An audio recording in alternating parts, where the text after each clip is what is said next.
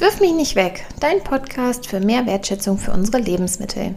Heute dreht sich alles um das Thema KI und Lebensmittelrettung.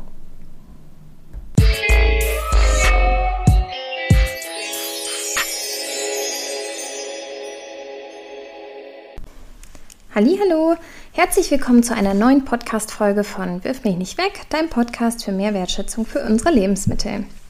Ich bin Claudia, ich beschäftige mich schon seit rund zehn Jahren mit dem Thema Lebensmittelverschwendung vermeiden. Und heute möchte ich euch eine ganz, ganz besondere Idee dazu vorstellen. Ich habe mir auch einen Gast eingeladen. Das grobe Motto ist, wie kann ich mit Hilfe von KIs Lebensmittelverschwendung vermeiden? Und dazu spreche ich heute mit Michael von Foodtracks. Ja, stell dich doch einmal ganz kurz vor. Ja, hallo Claudia, ich bin ähm, Michael von Foodtracks, äh, 43 Jahre alt und wir sind seit 2017 dabei, Bäckereien zu helfen, Retouren zu vermeiden und damit Überproduktion. Wie ist denn dein Antrieb, dass du zum Lebensmittelretten gekommen bist? Also die Idee der, der Firma hatte im Prinzip mein äh, Freund aus dem Studium, der Tobias Pfaff, äh, 2017 ähm, als Foodtracks gegründet wurde. Und die Idee war einfach mit Data Science, also mit ähm, ja, ähm, statistischen Verfahren mit KI zu ermöglichen, dass die Bäckereien sehr genau wissen, welche Nachfrage ist denn eigentlich an einem Montag in der Filiale in der Kaiserstraße zu erwarten, wie viele Bauernbrote werden wir da wahrscheinlich verkaufen und dann ähm, auf der Basis auch die ja, Produktionsplanung zu machen. Und ähm, die Idee kam letztendlich, weil damals das Thema in den Medien war. Es gab äh, viele Artikel darüber, ähm, wie hoch die Lebensmittelverschwendung ist, auch eben im Bereich der, der Backwaren. Und ja, dann war das ein Thema, ähm, was sich angeboten hat, ähm, weil natürlich im Bäckermarkt auch noch nicht so viele ja, KI-Anbieter ähm, unterwegs sind wie in anderen ähm, Industrien. Und deswegen war das für uns ein super Start. Jetzt musst du noch ganz kurz sagen, was habt ihr denn gemeinsam studiert? äh, wir haben Volkswirtschaftslehre studiert. Okay. Und haben uns in der Fachschaft kennengelernt. Also bei so Fragen wie, ähm, wie organisieren wir das gemeinsame Grillfest, ähm, haben wir uns kennengelernt äh, und ähm, da waren wir quasi auch schon direkt beim Thema Lebensmittel.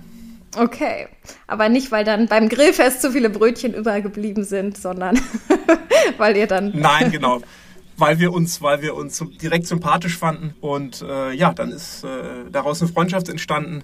Ähm, über die Jahre ähm, waren wir auch dann in unterschiedlichen Orten und haben uns dann vor einigen Jahren wieder zusammengetan. Und es ist schon eine coole Sache, wenn man tatsächlich mit einem Menschen, dem man sehr vertraut, dann auch so eine Firma gemeinsam aufbauen kann. Auf jeden Fall, ja. Wobei der Tobias das Unternehmen gegründet hat und äh, ich kam dann zwei Jahre später dazu. Und ja, seitdem sind wir gemeinsam Geschäftsführer und auch Gesellschafter. Spannende Geschichte auf jeden ja. Fall. Dann zum Unternehmen. Erklär doch mal mit drei, kannst du das mit drei Sätzen erklären, wie genau das bei euch funktioniert? Was ist jetzt, also wir haben jetzt schon mal gesagt, KI und so weiter und Lebensmittelrettung, aber wie funktioniert es ganz genau? Kann man das überhaupt in drei Sätzen sagen? Mhm. Ja, man kann äh, okay. alles äh, auf der Welt in drei Sätzen zusammenfassen. Ob man es dann versteht, weiß ich nicht, aber ich probiere es mal. Also im Prinzip, die Bäckereien sammeln ja mit jedem ähm, Kassiervorgang Daten. Das heißt, wenn jemand ein Brot kauft, dann wird dieser Bezahlvorgang ja erfasst. Dann weiß man also, das Brot hat äh, 3,90 Euro gekostet und äh, das war um 15.32 Uhr. Und all diese Daten, die sammeln die Bäckereien beständig in ihrem Kassensystem und die fließen dann in die Warenwirtschaft. Und genau diese Daten, die zapfen wir dann an und ähm, nutzen die eben, um daraus Muster zu erkennen, ähm, wie in bestimmten Wettersituationen, aber auch wie in bestimmten Situationen, wenn Ferien sind oder äh, wenn ein äh, Freitag ist zum Beispiel, wo man nochmal vielleicht fürs Wochenende einkauft.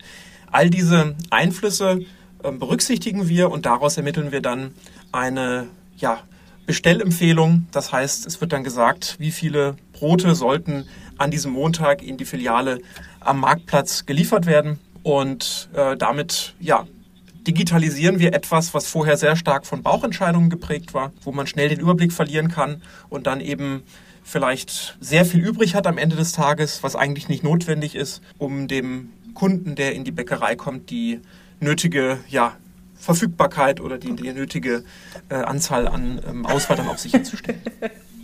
Das waren jetzt ungefähr 20 Sätze und nicht drei. Aber ich hoffe, es kam rüber, was wir tun. Ja, spannende Sache.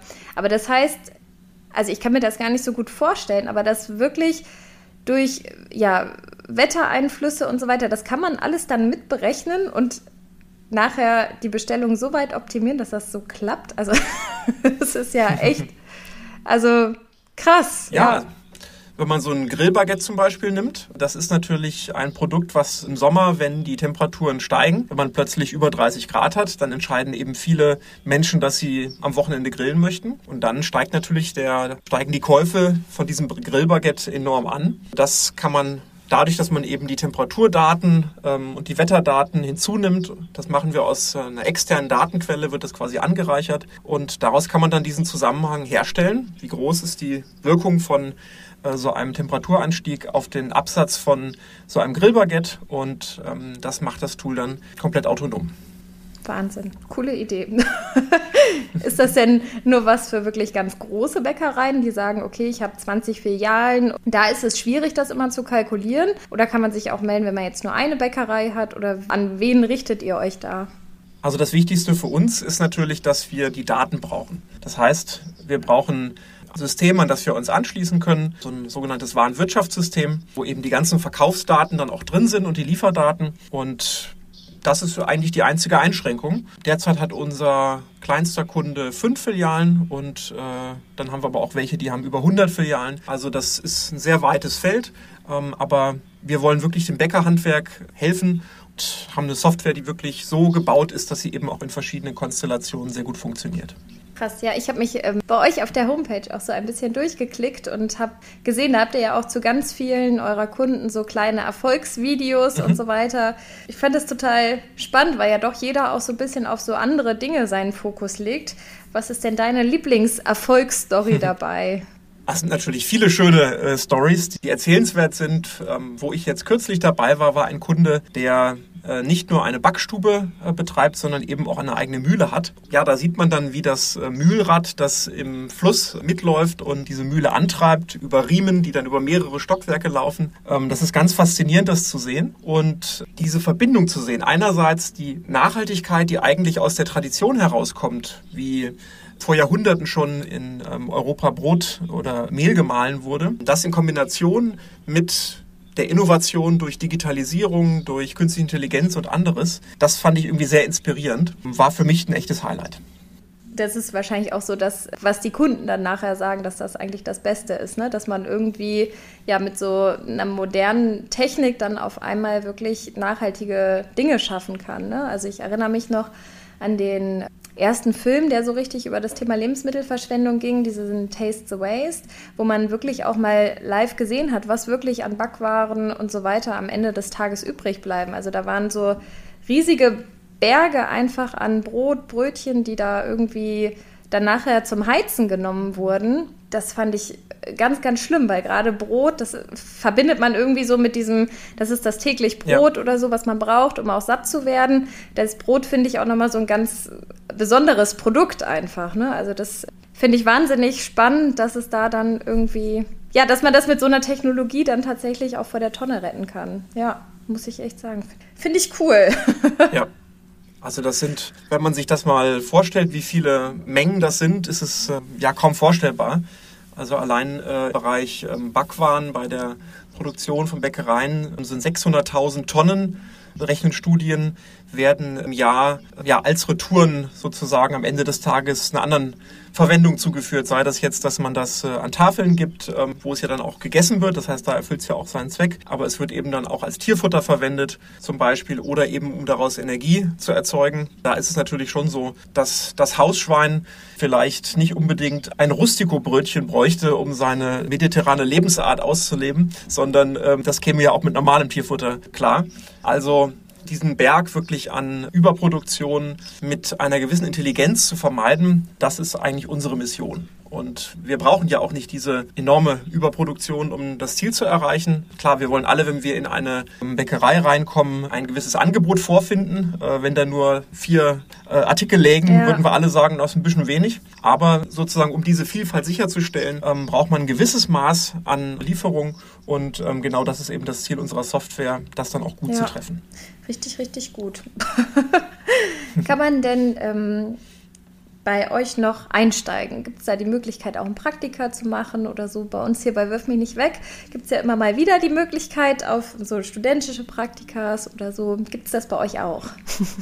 Ja, natürlich. Ähm, jetzt gerade suchen wir jemanden für unser Customer Success Team. Das heißt, äh, das ist das Team, das sich darum kümmert, mit den Bäckereien zusammen dann die Software einzuführen und äh, erfolgreich zu machen.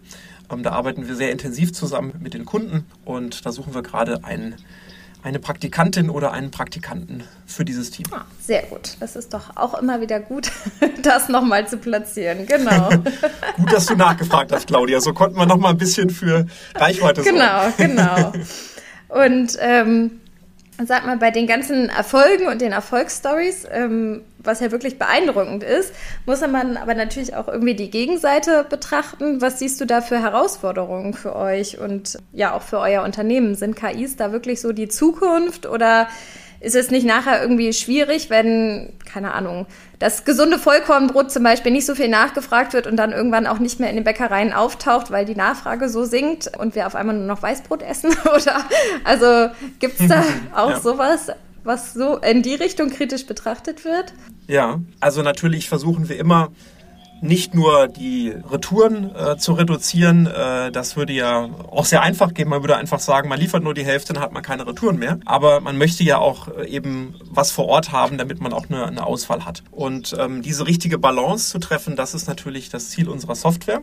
Wir machen das mit KI. KI ist natürlich seit dem Erfolg von ChatGPT in aller Munde, äh, weil einfach jetzt auch alle als ja, Verbraucher oder als Privatanwender merken, was man für einen Mehrwert durch so eine KI haben kann. Und deswegen ist auch im Bäckerhandwerk das Thema jetzt deutlich präsenter, als das vorher war.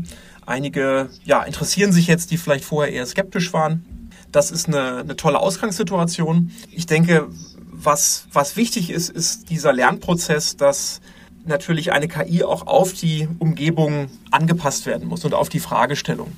Und äh, gerade bei den Bäckereien ist natürlich auch nicht alles im, wie im Labor. Also wenn da ein äh, Graubrot ähm, boniert wird, also in der Kasse abgerechnet wird, obwohl es eigentlich ein Graubrot mit Kümmel war, ähm, das der Kunde letztendlich erhalten hat, dann ist vielleicht der Preis richtig gewesen, der da abgerechnet wurde. Aber ähm, unsere Software kann dann nicht wissen, äh, welcher Artikel es genau war. Mhm. Das ist so ein Beispiel dafür, dass ähm, da, wo eben dann Menschen auch mit, mit den Systemen interagieren, dass da natürlich auch nicht alle Daten so sauber sind. Und darum geht es im Prinzip. Ein Herangehen zu finden, wie man wirklich in unserem Fall für das Bäckerhandwerk eine KI anbietet, die in der Praxis funktioniert, die nicht nur irgendwie aus einem aus der Uni irgendwie äh, als Idee gekommen ist und dann übergestülpt wurde, sondern letztendlich mit den Bäckereien zu arbeiten. Was sind die konkreten Herausforderungen, die dann auch zu lösen? Und das machen wir jetzt seit Jahren mit großer Hingabe, ähm, haben uns auch wirklich auf Bäckereien deswegen spezialisiert, weil es dort nicht, ja, nicht ganz so ähm, trivial ist. Die Produkte werden ja nur einen Tag verkauft in der Regel. Das heißt, man hat diesen sehr hohen frische Anspruch und ähm, entsprechend sensibel ist dann auch die Planung.